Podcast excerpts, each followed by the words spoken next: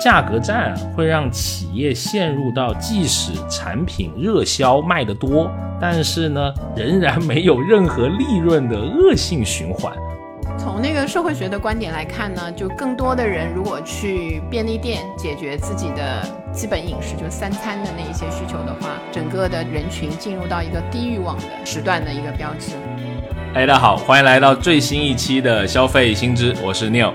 大家好，我是 Rene。哎，好，那个我们今天啊聊一期跟便利店相关的节目，因为我最近发现身边的品牌便利店是越来越多了。比如说我们家最近又开了一家罗森，而且你在饿了么上面也可以点罗森里面的东西了，挺有意思的。不知道瑞内姐怎么看？对你刚才说你们家最近又开了一家，我心里顿时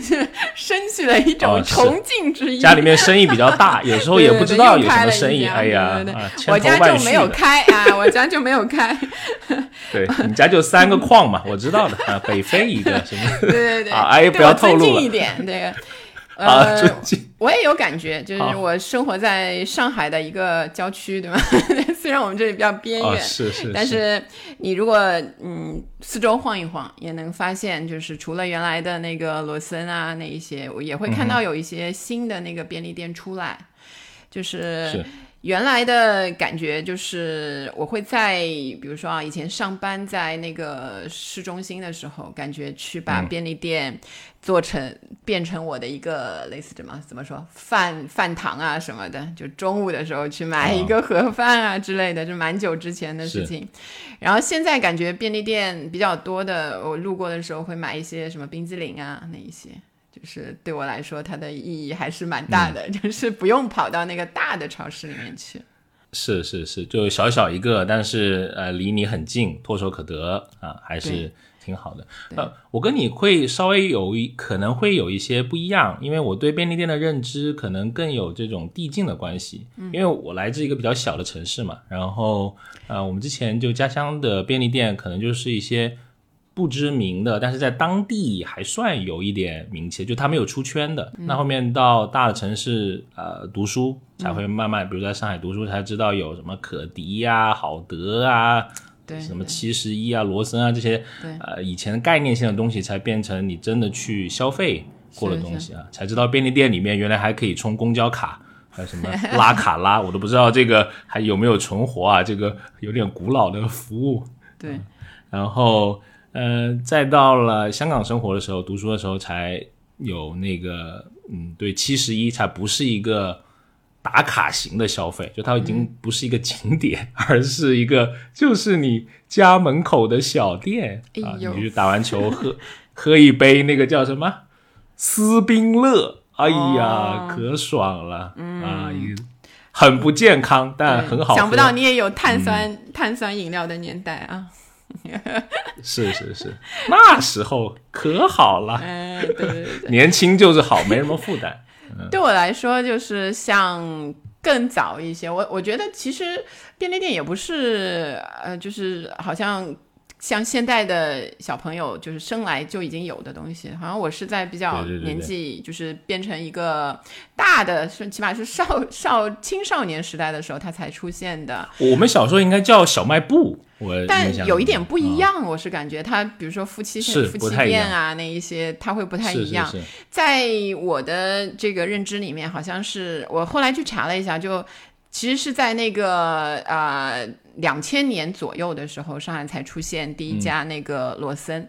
然后出现罗森之后，你就会发现这是一个嗯，装潢很光鲜，就是很干净，然后里面的东西摆放的就是一个自选型的那个超市小的，然后里面还有各种的东西，包括嗯饮呃冷饮啊，包括一些其他的那一些有点日式日式感觉的一些食物、素食啊、方便食品啊那一些东西都在里面有。然后曾经有一段时间，就是对我来说。去罗森就是只带去所有便利店，就是说你可以去罗森买啊，就是就是说你可以去找一个便利店买，就是这个意思。呃，然后到后来你可能更多的那一些你说的可得呃好得啊，那个可地啊那一些都出来之后，比较本地化的出来之后，才会各自有各自的名字。就还蛮有意思吧。这个罗森曾经是呃，就是到现在他当然还有了，但他当时对我们的意义就买到很多。所以我看到当时他的模样是他刚刚成长开始的，并不是已经积淀了很久的，对吧？嗯，你看他两千年左右第一家嘛，然后后来他好像有一段时间转型啊，然后变成嗯，他名字好像也有变过，虽然罗森这两字没变，但是他公司是有变变化的一些，所以应该是更本地化了吧？他刚进来的时候，应该以他原来的那个日本的那个可能那种那种方式营销啊，那个布局啊那一些，然后到到了各地之后。然后我我有有一次我去那个广东的，就类似东莞那种城市，它的那个便利店就很有意思，就跟这里也不一样。它的每一个便利店几乎前面会放放电视机，就是除了那个哦招揽的吗？对对对，因为还是可以唱 KTV，看你喜欢对吧？KTV 要加钱，那个就是他有很多可能打工的人。所以他会把它作为除了便利店之外，有一些另外的一些社交功能，你可以看看电视、聚会、互相聊聊天儿这种。因为另外那个地方，因为气候啊什么也比较适合晚上你坐在外面。大家往北移的话，那可能晚上很多的季节是不适合在外面的。所以不同的地方，我们老家有时候就是真的会唱 KTV 的，就是有一个电视，然后就是传说中螺蛳粉的故乡也有那个 KTV 型的便利店，对吧？好好，对我们每个人都能唱歌嘛，没办法，对吧？种族这个是种族天赋啊。OK，好好好，山歌说唱就唱啊，还能 battle。说到那个 KTV 的那个以前的那个 KTV，我要想起就是。我我比较刚嗯，就是刚工作那会儿，也去张江张江 开发区，就是现在已经很很热闹，很多大的公司嘛。然后那时候还张江还比较冷落的时候，所以。呃，只是二号线的一个终点，对对对对，地铁已经有了，就是，但是那个 感觉上就还没有什么商业配套啊。现在的那些商场没来，对，所以中午嘛，我们有的就是可能是带自己带饭，要不然你可能要去比较远的地方吃饭。所以你还有一个选择，就是你步行可以到的，就是附近的一个那个便利店，你可以在那边吃吃。所以对我来说，那边好像也是一个比较。可靠的一个饭堂回忆，因为你在那边总能买到一样的食物，就你不介意的话，你可以一直吃，就是每天你可以有三个花样可以换，但是它很可靠，因为一直在那里，价钱也很合适，就是这样。是是，所以说，如果我们要定义一个，就什么叫便利店，你有一个什么比较啊学术型的这种。概括性的讲法吗？啊，大概的概括一下，就是通过比如说它的嗯是什么，在哪里和卖什么来看的话呢，它通常就是在住宅区和办公区的附近，然后经营的产品是以即时性的、便利性的那一些产品为主，马上然后它采用的是自选式的购物方式的这样一些小型的零售商店，所以我们就通常会把它叫便利店。然后它的出现实际上是在美国一九三几年的时候，所以已经有八十年，就八十多年的那个历史。是，比如说大家可能都能知道，像七十一啊、罗森啊，其实这些最早的公司啊，都是在美国，只是在后面在日本经济腾飞之后，在日本又呃变成了一个很好的一个生意，所以很多人会觉得是一个最开始是起源于日本，其实是从美国。最先开始啊，毕竟别人经济先腾飞嘛。然后现在在中国也是，呃，他们一个很大的一个市场哈。是。那可能我们在说分类的话，就像你刚刚说的，很好的定义就是可能在住宅区啊办公。那可能像分类这种，可能就是比较传统的便利店吧，对吧？就是在街区街边。对。对你很难在商场看到有所谓的便利店，挺少的。嗯。有有一个就是现在比较多的是连着地铁的那个商场的地下的那一层，其实有的会开，是是是，你可能已经开车开太多了，对吧？我们地铁一族还知道，对，它会有一些，不是它不在商场里面呀，但它第二也算呢，哦，好吧，人家付的是商场的租金，所以还是有一些新的那个地点。那是一个挺火的一个一个口呢，因为人流量比较大。对，它可以保证那个人流量，然后去那里面的，同时也因为它离整个商场的主体比较远嘛，对商场整个其他售卖这种饮料啊那些的影响可以比较少一些，我感觉是。是的，是的，是的，还有一个就是加油站的一节便利店，而且看到的对一节一节，刚开始都是一些散兵游勇了，就是那种没有招牌的便利店。对对对，我印象里面哈，慢慢慢慢就变成品牌化的，像一杰类似这样的连锁的便利店所统治在这个生意里面。嗯，我我有时候去加油的时候，发现我家附近的那个加油站的一节，他会搞一些活动嘛，就可能和那个什么嗯石油公司一起的，会送纸巾啊，送那些什么饮料啊、水呀那一些。是的。然后，然后现在就发展到 加油站的那个，他因为其实也是一起的吧，所以他加油的时候，你即使你不下车嘛，他会问你你油要不要，就很重的那些东西，直接可以后备箱一开就往你那里放，所以我看也也会有人买。虽然我没有买，但是我当时也动了一点心，就是就是好像挺重的。不是问你要不要燃油宝吗？燃油宝有，燃油宝已经那个不稀奇了，对吧？最近问我油要不要，那个 那个花生油要不要？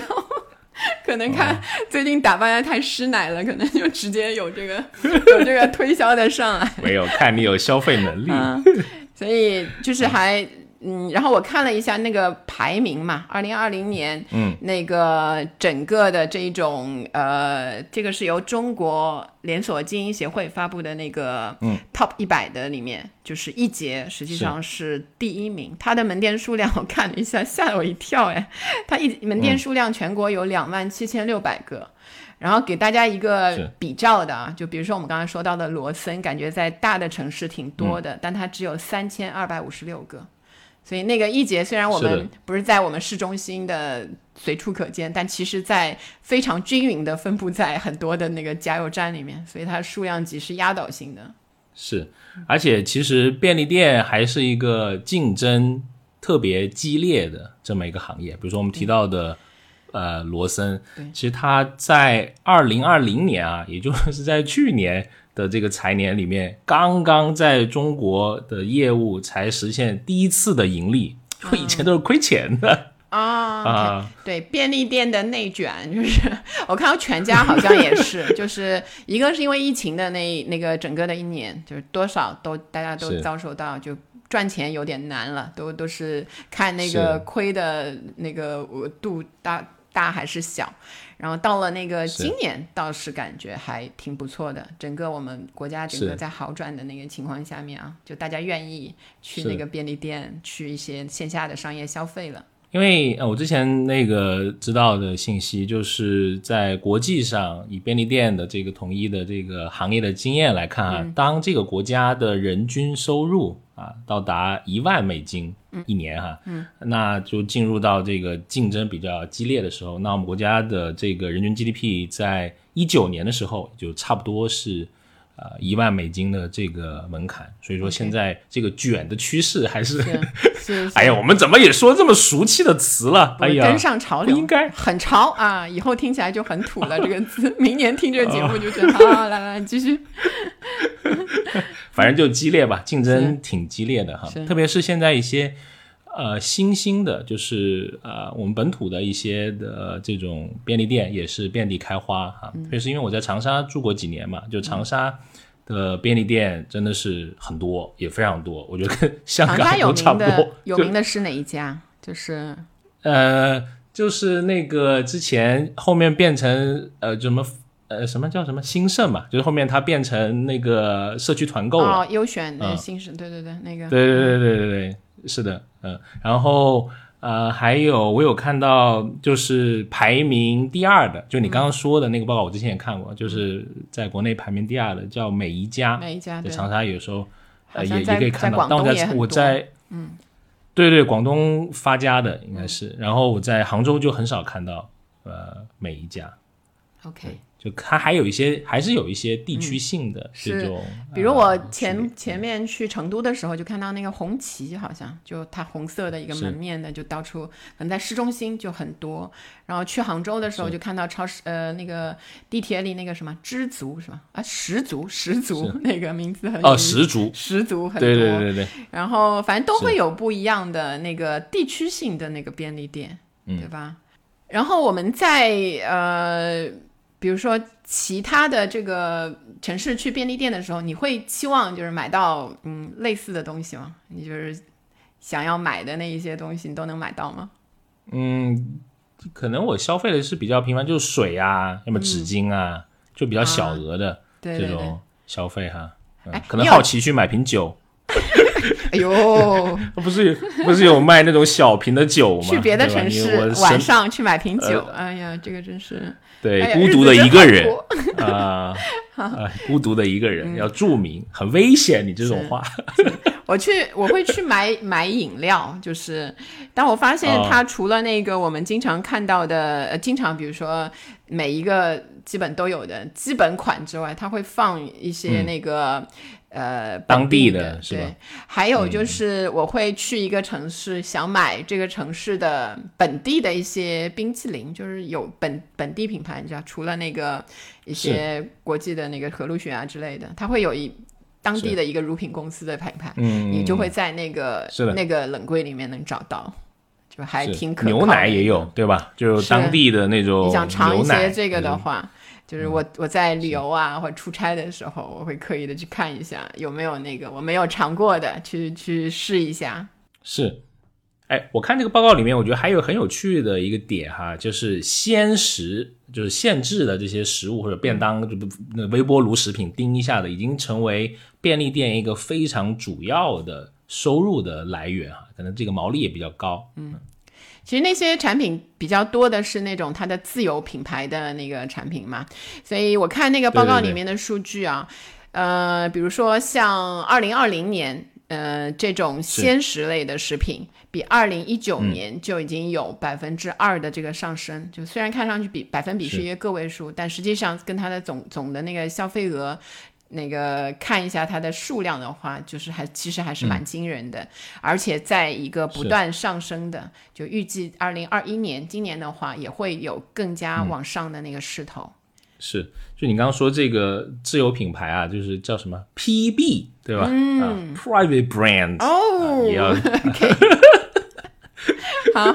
就是呃呃，从类似像七十一他们罗森他们带起来的这种自有品牌的这种风潮，因为他们会看到这确实是赚钱的一个呃更好的一个方式吧啊。因为我之前我看过一本。书啊，就前段时间就看了，还没还没读完，但是读了一些段，我觉得还挺有意思的，叫《零售的哲学》，是七十一的这个创始人他写的。他呃还记得印象很深是，他里面就讲了一个他们这个 PB 战略的这么一个事情。就他们在那个零一年，二零零一年的时候，那时候日本经济是比较烂的时候嘛，哈，就是他们逆势推出了一款很贵的饭团，当时是一百六十日元。啊，我特地去问了一下我在日本的朋友，我说现在这个日本的这个饭团卖多少？他说七十一里面最贵的饭团也是两百块钱左右。那可见，呃，一百六十块钱在当时还是挺贵的。而且作为对比啊，当 奢侈饭团，因为人家叫什么黄金鲑鱼饭团，听起来就很贵，对吧？就是说那个黄金一定要放在最前面，对吧？啊，然后就作为对比，呃，当时麦当劳出的特价的汉堡啊，只有六十五日元。你看这个吃这个饭团还是挺贵的。对，那当时他跟研发就是产品团队就有很大的一个争执嘛。嗯，因为当时他产品团队就觉得，在经济不景气的时候，人们是希望获得更加廉价的食物的。嗯，但是他就是这个铃木，他就觉得是说。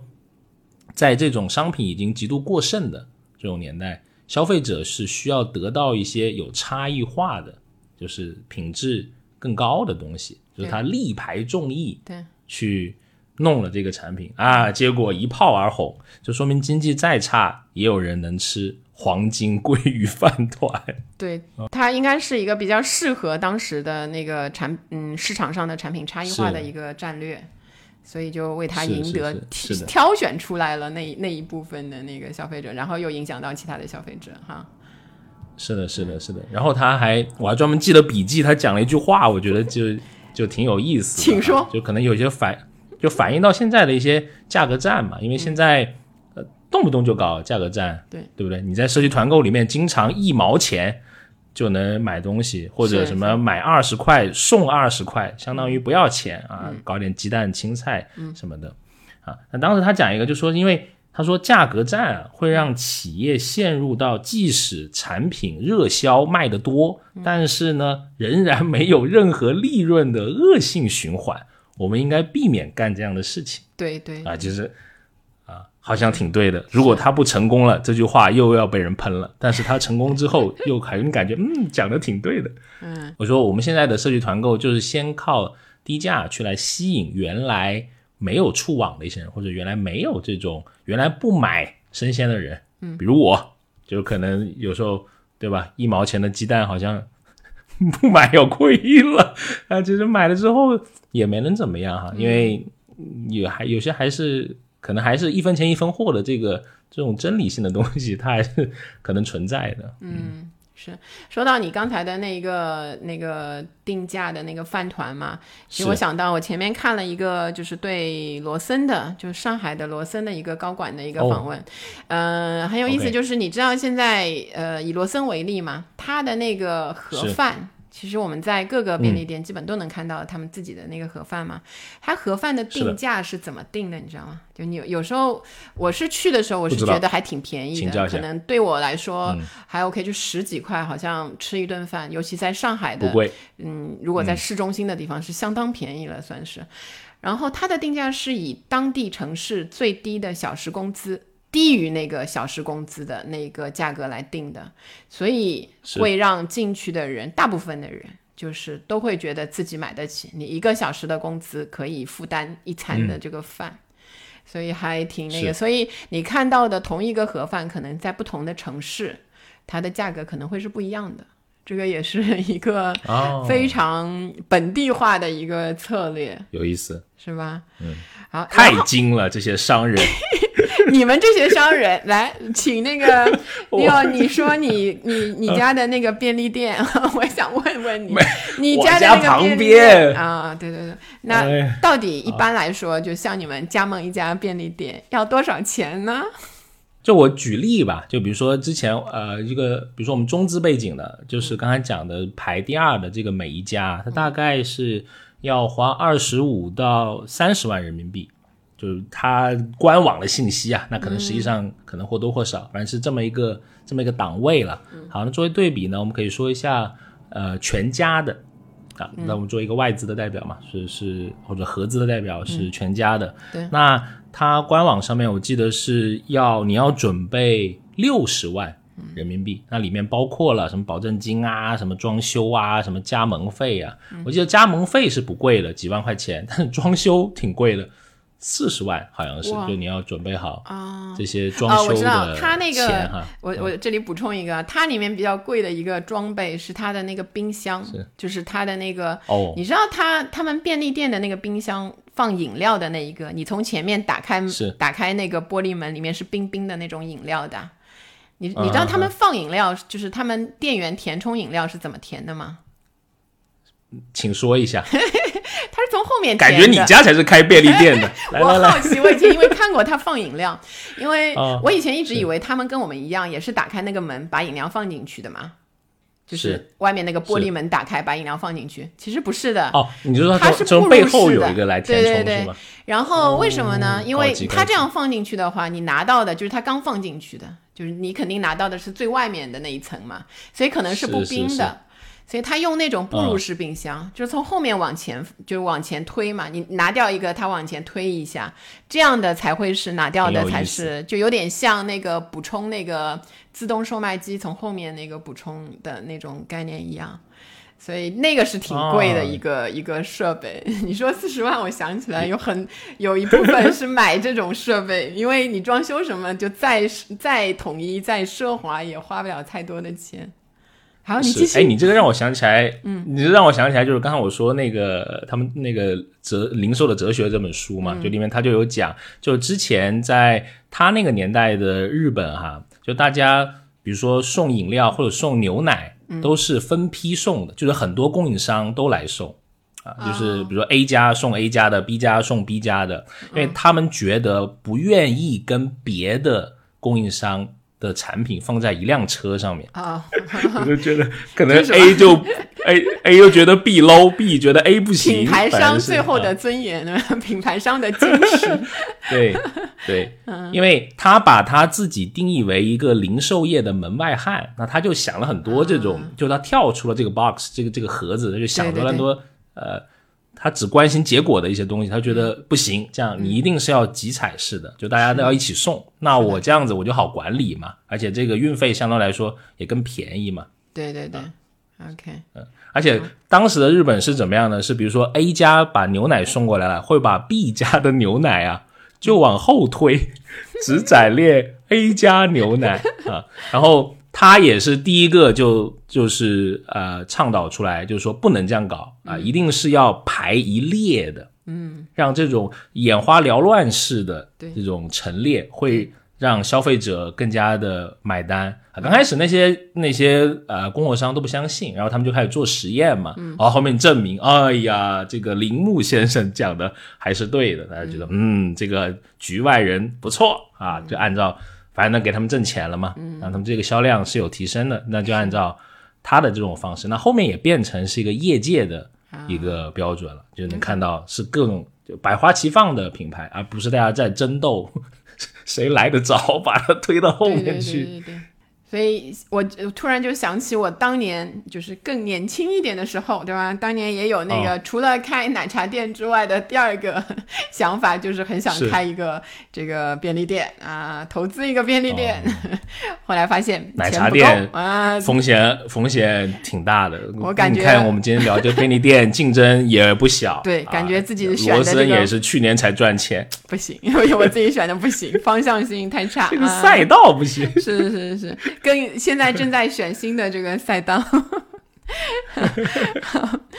OK，也没有，也有人在赚钱啦，只是这个只是大的数据上来看哈，就连锁型的可能更难经营一些吧。对，嗯，实际上我们刚才讲了一些就是零零总总的一些信息嘛，我们就可以看到从便利店开始到现在，我们身边几乎呃每每一个地区都有这个便利店的存在。便利店呢是在它呃八十年的八十岁的这个便利店在不断的改变我们的这个消费习惯。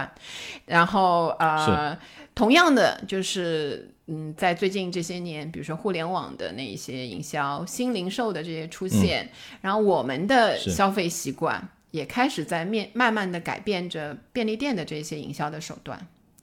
所以我们呃也可以看到，包括我们之前的有一些做实地研究的时候，我们都可以看到，便利店的那一些产品的种类，实际上是在随着时间，随着越来越多当时的对信息的一些热点，它是在慢慢的调整的。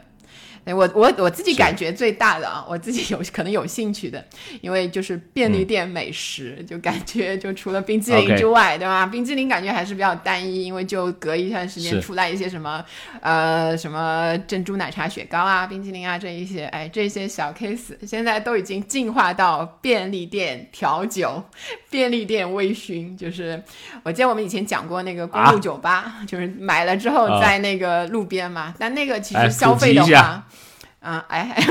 还有没有听过我们节目的？不是不是普及喝，不是普及喝酒啊，是说一下这个什么这个什么微醺啊，挺感兴趣的，是怎么弄啊？是就是他不会给你调酒吧？是你自己买了调？对对对，它其实有几种嘛。其实呃，现在也不一定是微醺的那那一类了，其实加其他的饮料也可以调出一些东西来。然后呢，它是这样的，你去买那一些它的那种小瓶酒，便利店里有卖的那种小型的那些，就酒精度也很低的那种迷你装的，叫迷你装的那些基酒。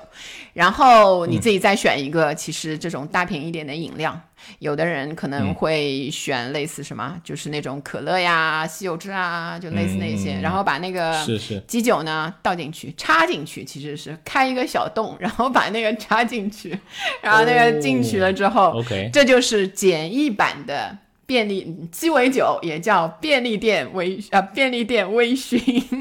就可以产生了。年轻，我们年轻人的快乐就是这么简单，对吧？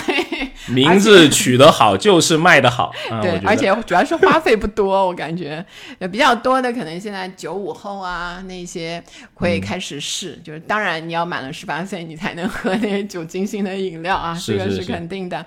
所以嗯，当然因为便利店里面的那个饮料贵的。数量和种类都极其丰富，所以不断的有人会创造出一些新的。我看到有一些像把那个养乐多那个养乐多放在那个什么阿华田里，没有想到过吧？把养乐多放在元气森林里，就 是类似那种配酒配的那个方式，嗯，就是都蛮打破你原来的认知的。但很多人就是会发那个朋友圈，说我今天试了这一种，明天要去试另外一种，然后就有人说那个。如果你把这些东西都都试一遍，或者一次不能喝太多的，要不然就是 窜稀配方，你知道吗？就喝完之后就会那个。你怎么这么有画面感？啊所以你看，就是大家在这里面尝试的那个 方式也是越来的越丰富。所以是这个是我我最近看到的。你有什么新的那个？而且我觉得它是很很多，因为现在做这个，我们做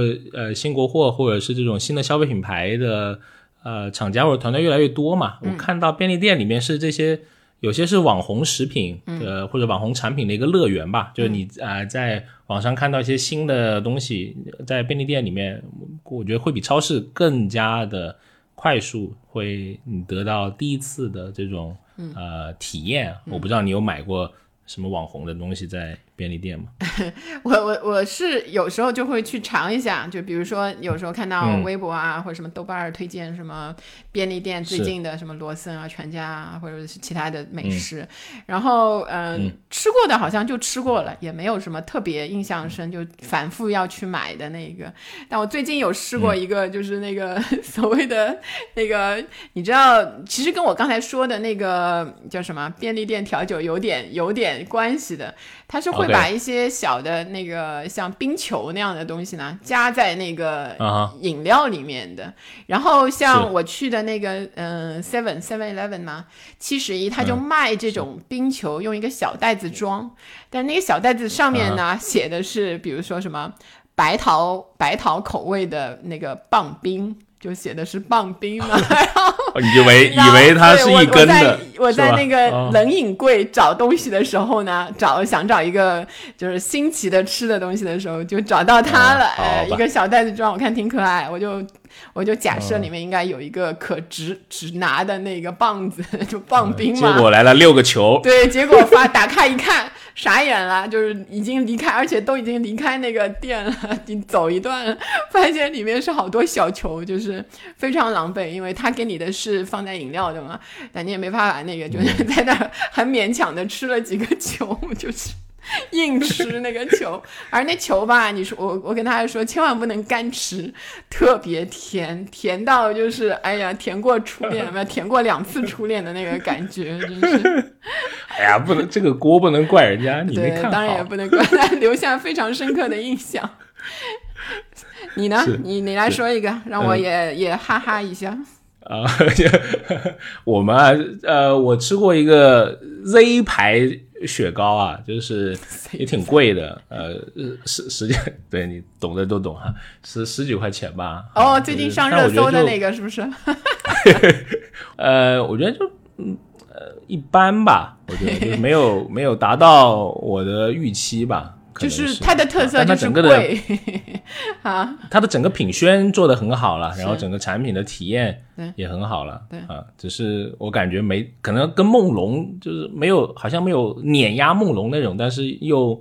是梦龙的两倍甚至三倍的。价格，我插一句，我最近不知道为什么，我最近经常去零七食品店，我家附近的一个也看到这个这个品牌有一些感觉，真的要讲一期零七。我看你最近真的是兴致盎然，是，然后他也进去了，虽然我没买，但是我看他在那个零七食品店里的价格已经降到个位数了，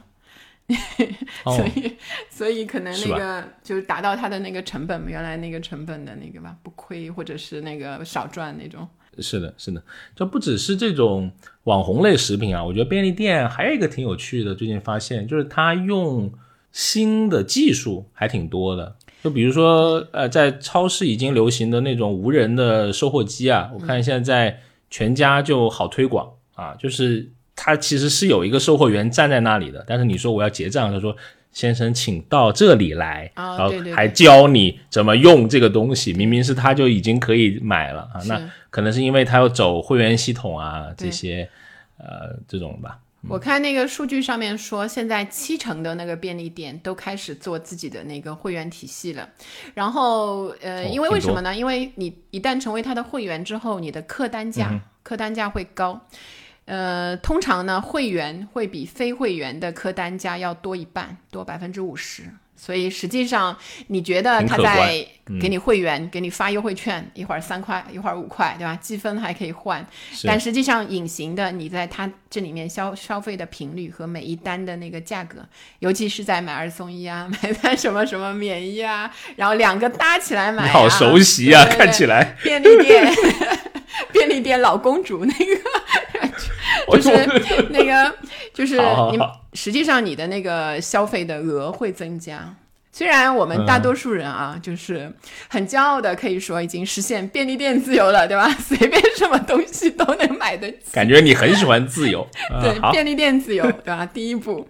但是，嗯，实际上我现在有时候想，我有我现在去便利店，我以前去便利店就是，呃。有一个简单的，就是我从来不要袋子的，就是我自己直接手就可以拿的东西。环保是吗？不是不是就因为买的东西少，你不会买太多的东西。哦哦。但有有时候现在去，比如说你买一个面包，可以给你搭一个饮料，然后你就会去买两个。如果你不是在当时消费掉的话，你其实很多时候你会买袋子，就说明你的消费的那个数量实际上是会增加了。而且不同地区的便利店其实还很不一样的。我突然想起来，比如说。你想想看，在香港的时候，便利店还卖报纸啊，对吧？嗯，对对对，就是各种报纸，报纸，然后它那个最外面挺多的。对对对，但我们现在可能而且而且它那个积分还很很还很土的，是给你一个卡，然后你你贴贴纸啊，那个叫什么印印花？是是是是，就是还蛮有意思的，因为嗯，当时我记得有一段时间我还就是有。集了印花，就是你去他都会给你印花嘛，然后你就放在一个地方。然后后来就是多了之后，呃，我其实也没有去那个换东西，但是有朋友或者朋友的朋友是集印花的，我当时还送给他们，还交了几个朋友，因为印花，因为印花多还交到朋友，就是还蛮有意思。一个 另外一个社交货币，你看现在我们没有这个社交货币。是。哦，我在那个长沙的那个茶颜悦色，就是它很火的那个奶茶店啊，他们现在也是集印，也是集印花啊！你居然没喝过？因为没有嘛，这下次要到长沙录节目了，看起来。谢谢，为了一杯奶茶，哎呀，太客气了。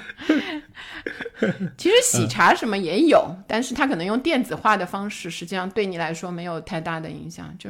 有积分的那种形式，就不是一个印花那种那个，嗯。刚才我觉得你还说到一个点，还挺有意思的。你说就是年轻人会到里面去是，就是印证这种社交网络上面火的一些食谱也好啊，或者说你调酒的那些东西哈，嗯，好像感觉去便利店有时候也会成为一个叫什么打卡的乐园啊，是是吗？因为呃，很多的去便利店，其实去便利店的，嗯，那一些消费者来说，他的年龄实际上是偏小的。呃，便利店的那个主力的那个消费的人群是十八到三十五岁的年轻人，然后在呃这个家庭小型化，就是你看到那个人口普查的那个结果，已经两两点几个人就不足三个人的那个家庭规模下面嘛，很多人如果去那个去商场、餐厅那个吃饭或者自己烧，其实都还不如去便利店来的快速。就是很多人会去那边，嗯，那个，然后还有一些去打卡的那个年轻人。冲着那些呃网红的那一些美食嘛，它多半就是为了拍照发圈儿，对吗？然后这个其实也是一个大环境下面，年轻人嗯他的孤独感，他在社交上面的缺乏一些归属感，他需要用融入大伙儿都在。都在呃做的一些事情，都在追的一些流行，这样的一种方式来证明自己，所以也是，同时也是，呃，就是为什么这种网红文化会非常的普及？你在微博上发一个这个便利店美食的话，其实是会有很多人给你点赞，或者是给你留言啊，然后看你这个内容啊，都还挺多的。是，或者你发一些什么一人食的那种类似，或者你说你独居的这种视频啊，我看在。那个里面也也也挺火的，可能也是像你说的类似这种，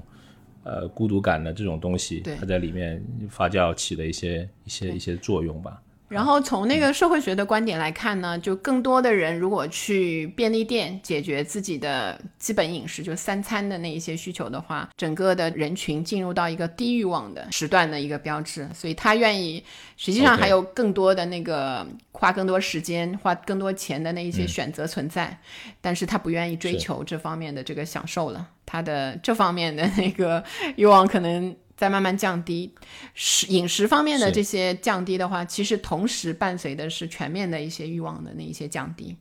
所以像日本之前就比较多的，越来越多的人去那个便利店解决餐饮之后，就整个的社会也是进入，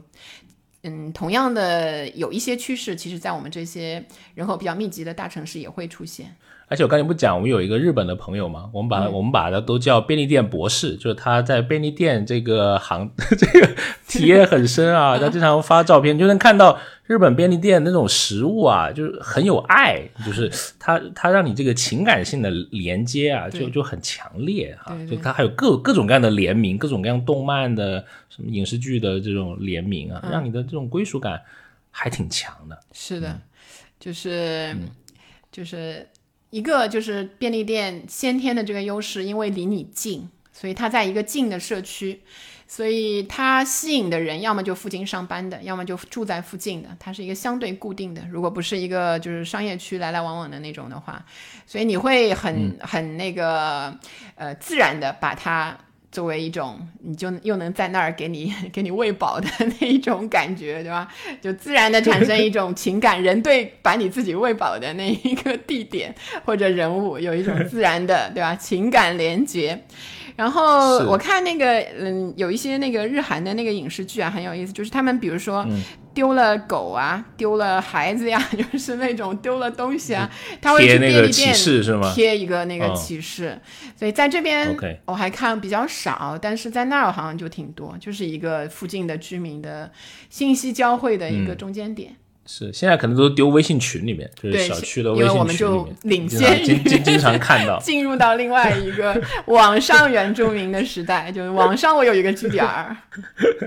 是，呃，不只是年轻人啊，其实我自己会看，有一些年轻的妈妈也会带小孩儿去便利店解决啊晚饭。我有，我也去过几次啊。我对年轻的爸爸也会啊，就是不太年轻的爸爸 啊，可以，因为。对，其实我们自己的便利店也有桌子的，我不知道在有一些空间大的会有是怎么样？对对，我觉得社区的普遍都有一点。对，对，有时候小的可能一两张，大的有呃三四张。你这不是便利店啊，你你这是一个餐厅食堂啊，感觉。因为你马上要参加下一个兴趣班，就是你是从学校接过来，因为放学比较早嘛，三点半或者是四点钟左右。小学放学，呃，那可能对吧？比如说我太太不在家，那我我不太会煮饭的，那我就就就选择，呃，我们去有时候吃餐厅，有时候吃便利店啊，因为我我感觉便利店的那个便当，甚至比一些小餐馆的，我觉得要干净一些。对，食品安全上，它好像有每天报废的时间，提早两小时啊，那一些，对吧？嗯。对啊，对，而且还是一个连锁的大企业嘛，看起来 哈，毕竟是自己家的产业，对吧？啊，那就小朋友解决了之后，那他就赶着要去下一个那个啊，作为一个中间点，这这也有道理。作为一个作为一个中间点嘛，对吧？而且你在那里面，你能获得的食物相对的。呃，可靠一些，就特别是你到了一个陌，因为有时候兴趣班是在，也是不是在你自己熟悉的社区，是在可能呃离你家可能要有那么几公里的一个你相对陌生的一个社区，那你会倾向于选择一个至少不拉肚子的这么一个一个店嘛？是，其实便利店里的那个零食真的很多哎，比如说，嗯，你有的甚至在一般的超市有一些种类的东西啊，你都没有那么多。种类就是可选的，就比如说像那个膨化食品，还有比如说锅巴。我在有 一你怎么微微一 笑？我我在一个那个店好看那个锅巴嘛，就看到了有六种不同的锅巴。就是你在一般的就超市，你可能都找不到那么多种类的锅巴那样一个特定的产品啊。所以它的种类真的非常多。是，然后我我这里有一个小的那个数据啊，就是说一般的一个便利店有多少个品类的东西，就是我们说的那个 SKU，就是那个多少东西，你你知道吗？卖多少？嗯，不知道。一般在一千五百几百个吧，一千五百种到两千种。那个就充分做 充分说明我家没有这个产业。你那个可能是高档的啊。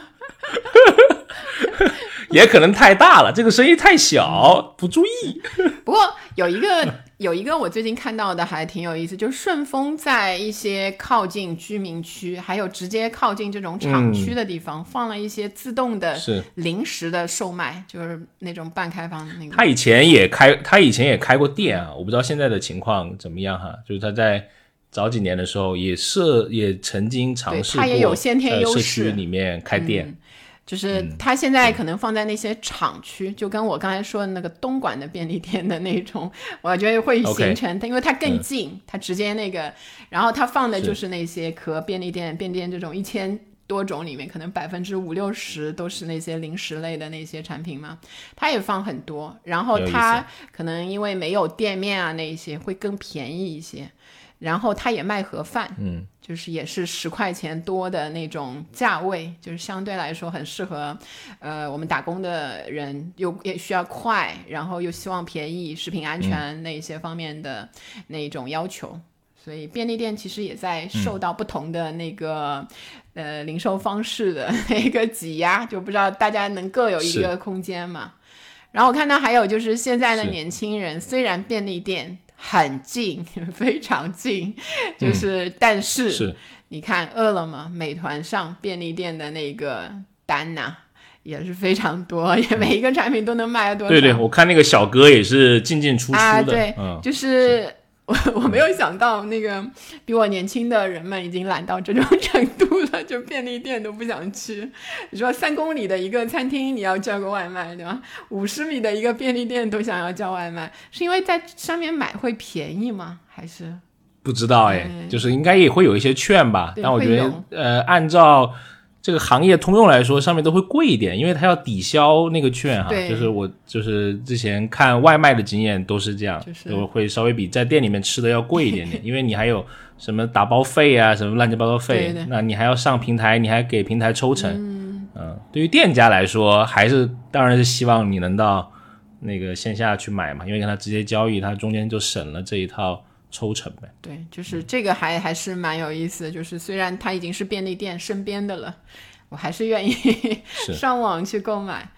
但便利店总的来说，对对那个新的提供给我们的那个产品还是非常紧跟时事的。我上一次看到一个新闻，就是说，因为比如说，嗯，因为疫情的影响嘛，大家坐飞机的这个机会就很少了。然后在韩国的那个便利店就直接在那个店里面推出了飞机餐，就是飞机的那种 配。配方，你知道两两个配方，然后 包括什么什么三明治啊、炸鸡啊，就实际上还是一些，但是他给你用那种方式放嘛，然后大概飞机餐会好吃吗？但会慰藉到你那个 就是想飞的心灵吧，应该是，就大概就是吃的时候还要摇晃一下，对吧？有点摇晃的感觉。最好还有一个 有一个人在旁边问你要茶还是要那个，就是自己问一下自己，你是想要茶还是要咖啡那样？先生，请收起你的小桌板，已被调至什么正常状态？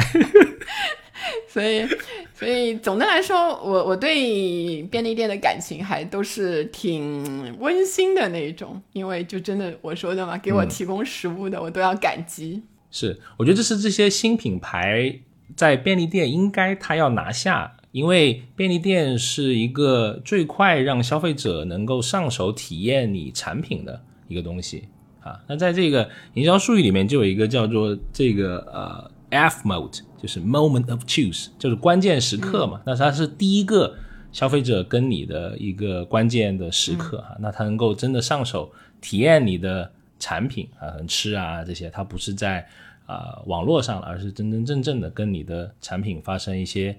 呃交互啊，发生一些连接。我觉得这是可能是新的，特别是新品牌应该兵家必争的一个地方吧。呼应我们之前讲的，就你能在便利店能看到那么多的海量的新的这些品牌。